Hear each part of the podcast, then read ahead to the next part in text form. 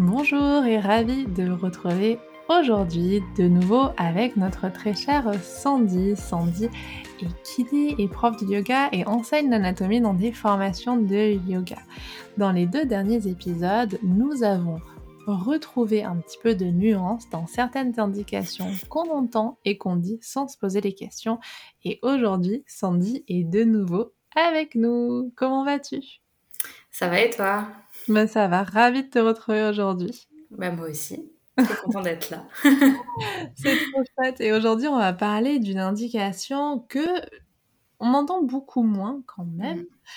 Là, on s'éloigne un petit peu. Dans la, première euh, partie, on était un petit peu plus sur les fesses avec relâcher les fessiers dans les backbends. Ensuite, on a parlé du genou et là, on monte un peu plus haut, on monte au niveau de nos épaules.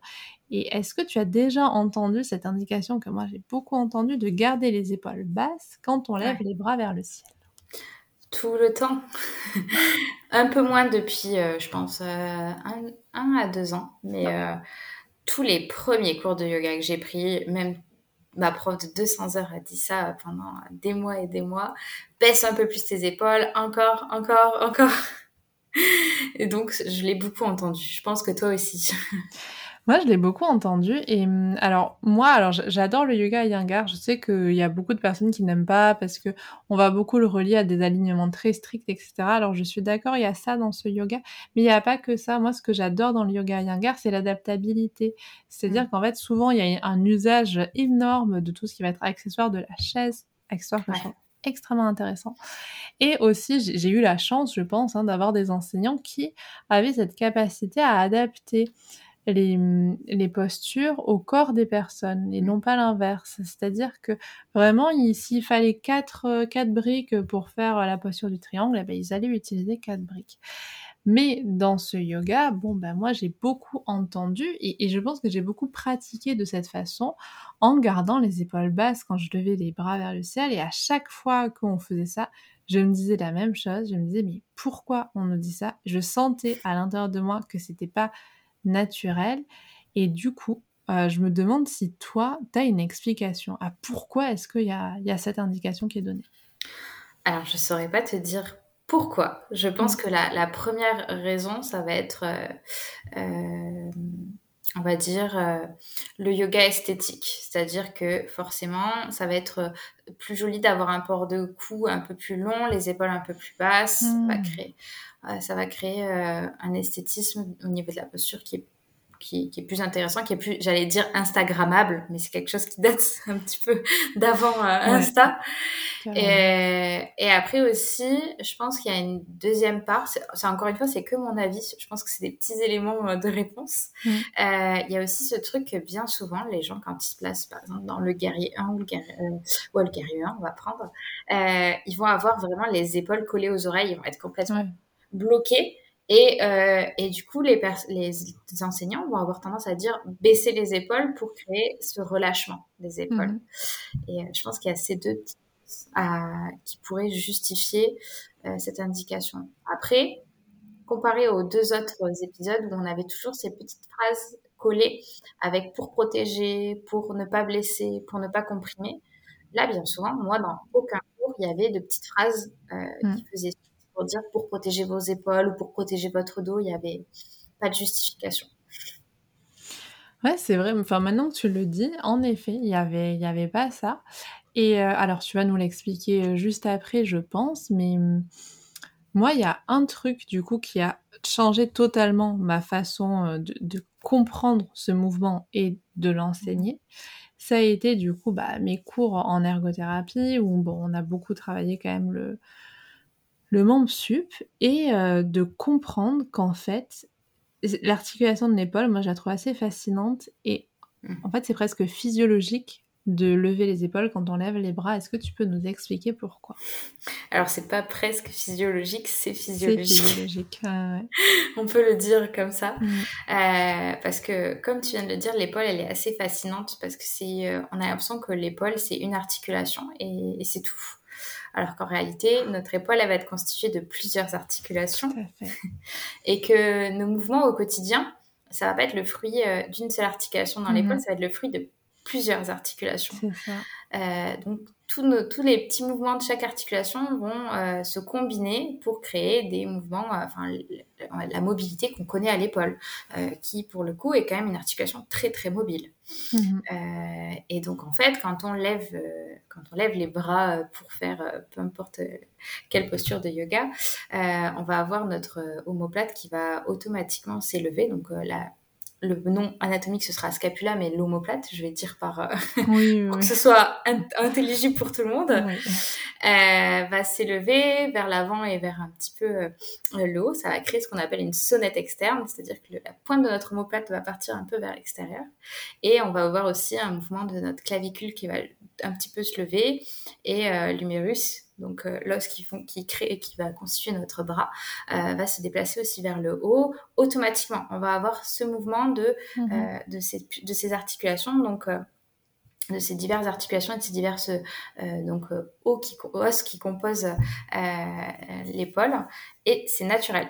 Si vous bloquez votre omoplate, vous ne la laissez pas bouger, vous ne la laissez pas s'élever, vous ne pourrez pas faire une, flexion ou une abduction complète. Donc l'abduction, c'est le mouvement sur le côté euh, euh, de l'épaule.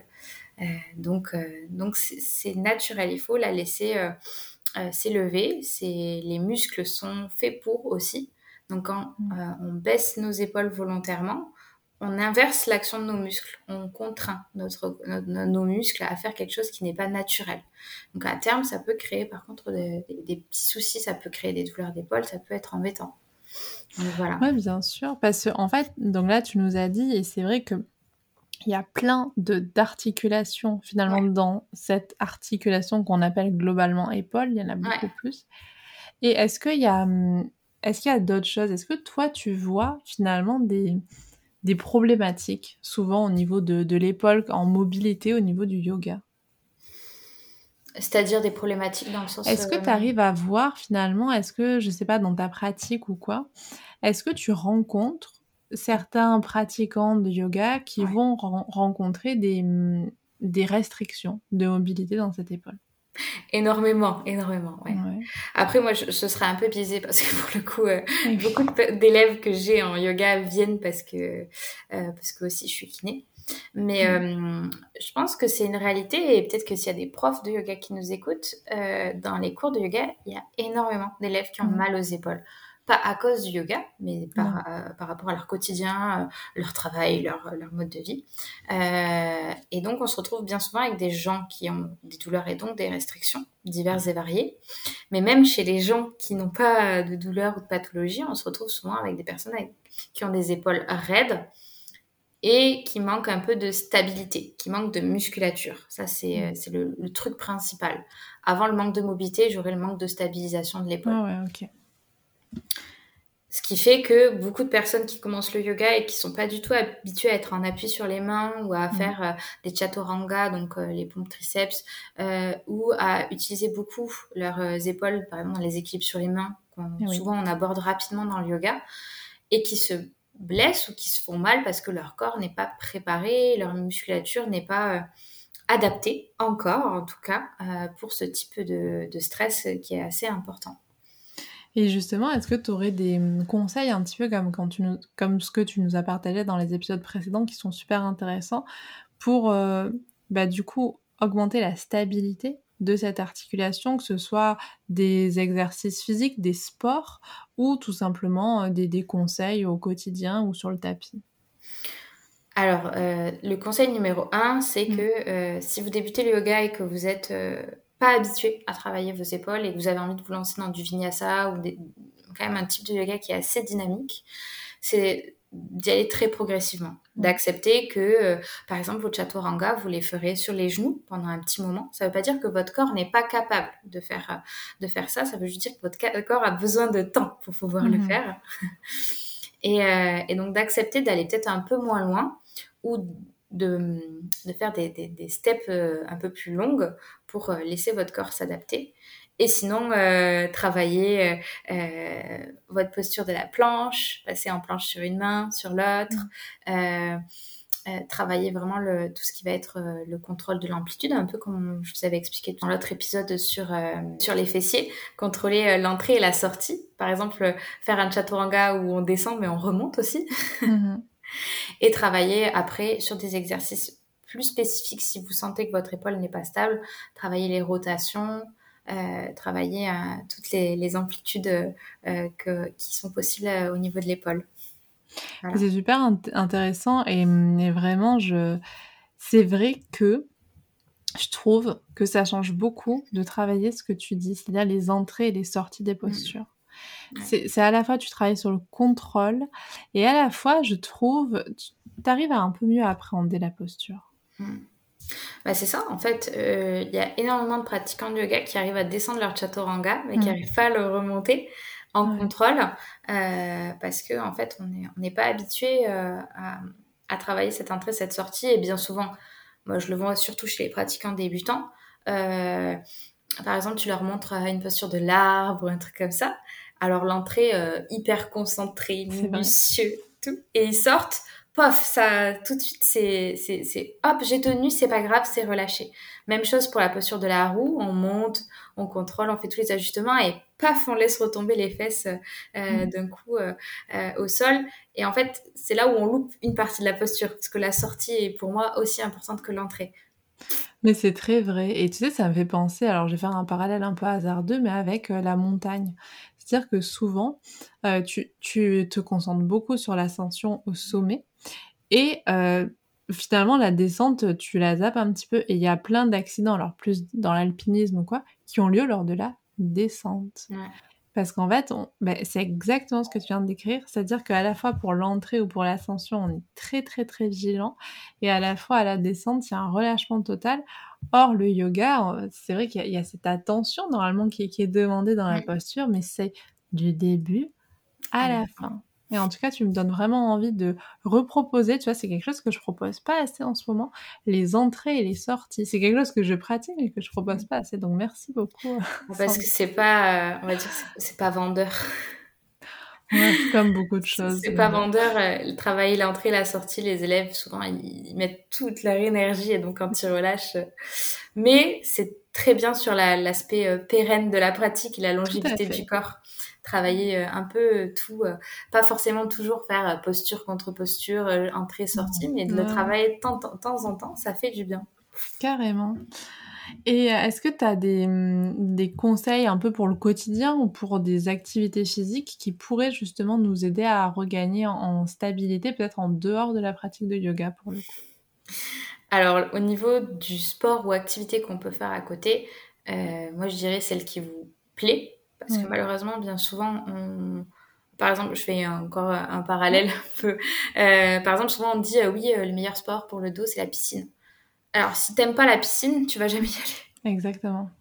Ça sert à rien de forcer les gens. Ils vont faire deux fois et après ils vont pas avoir d'assiduité, ils vont pas reprendre une activité, mm. une activité physique. Euh, donc je dirais celui qui, vous plaît, qui fait travailler le membre supérieur, donc euh, les épaules, le dos, euh, celui qui vous plaît où vous sentez que vous pourrez sur le long terme continuer cette pratique. Si par contre dans le cadre du yoga vous sentez que vos épaules sont un peu, par exemple sur une planche de côté, souvent on va le sentir, l'épaule est un peu tremblante, pas assez stable et qu'on se sent gêné, le fait de travailler avec des poids, par exemple 500 grammes ou 1 kg, pas besoin d'aller chercher du 4 ou 5 kg, mais travailler des mouvements euh, qu'on peut retrouver dans le fitness simple de renforcement des épaules sera très bénéfique et vous en sentirez que mieux dans les postures d'équilibre sur, euh, sur les mains. Ouais, c'est super. Donc voilà, pour les petits conseils. Non, mais merci. Moi, il y a un, un, sport, je sais pas ce que tu en penses, mais je trouve que pour le haut du corps, après, il faut pas avoir peur du vertige, mais l'escalade, je trouve que c'est une activité qui m'a permis de de bien développer finalement de la force dans le haut du corps de façon plutôt ludique, comme tu dis. Ouais, tout à fait. S'il y a cette appétence, pour le coup, l'escalade, les épaules sont sollicitées. ouais, ouais. Ouais, mais à la fois, tu vois, tu sollicites. Enfin, je trouve qu'il y a à la fois cette histoire de stabilité, de mobilité, mm. et surtout, tu, tu, observes en fait à quel point, en fait, parfois, tu es obligé de, de, te mouvoir dans des positions pas possibles, et tu découvres finalement des, des compétence de cette articulation assez folle, je trouve. Ah non, mais c'est fou. L'épaule, rien que de la regarder, je trouve, dans un modèle anatomique, on se dit waouh. Parce qu'en fait, on s'imagine euh, bien souvent, et c'est ce qu'on voit dans les films, etc. Si on ouvre l'épaule, on voit tout de suite euh, euh, tous les reliefs osseux, la musculature bien définie. Euh, si on ouvre votre épaule, si vous acceptez d'être euh, disséqué, c'est un sacré bazar. Il y, a énormément de choses. Il, y a, il, va y avoir beaucoup de fascia, de bourses séreuses, donc de petits coussins qui lubrifient. Il va y avoir énormément de musculature, de ligaments. Euh, on va dire que c'est un, joyeux bazar à l'intérieur de votre épaule, donc il faut les bichonner. ah non, c'est un sacré bazar et je me souviens, moi, pour mes études, j'en ai fait des cauchemars de l'épaule. C'est horrible c'est terrible. L'épaule, c'est très très dur à appréhender. Une fois que c'est compris et que et que on, l'a au clair du fait que c'est plusieurs articulations, qu'il va y avoir des, des, mouvements simultanés dans les mouvements, euh, euh, dans mm. les diverses euh, amplitudes de notre épaule. Une fois que ça c'est au clair, je trouve que c'est mieux. Mais oui, tout à fait. Au début, c'est ah ouais, non, c'est super difficile. Et moi, ce qui m'avait vraiment aidé, c'était les petites applis 3D où j'arrivais mmh. vraiment à comprendre et à voir. En fait, tu le vois. En fait, quand tu vois le petit squelette qui monte le bras au-dessus de l'épaule, et je vous invite vraiment, s'il y a des choses qui vous ont interpellé dans cet épisode, de regarder n'importe quelle euh, petite vidéo d'anatomie où juste vous voyez un squelette lever le bras, mais ouf. Enfin, tout de suite, là, on comprend.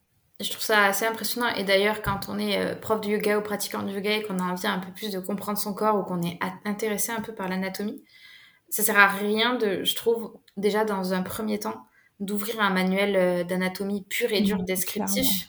Mmh. Euh, je trouve que l'anatomie, il faut la visualiser. Il faut comprendre ce qui se passe dans notre corps. Il faut, c'est quand même quelque chose.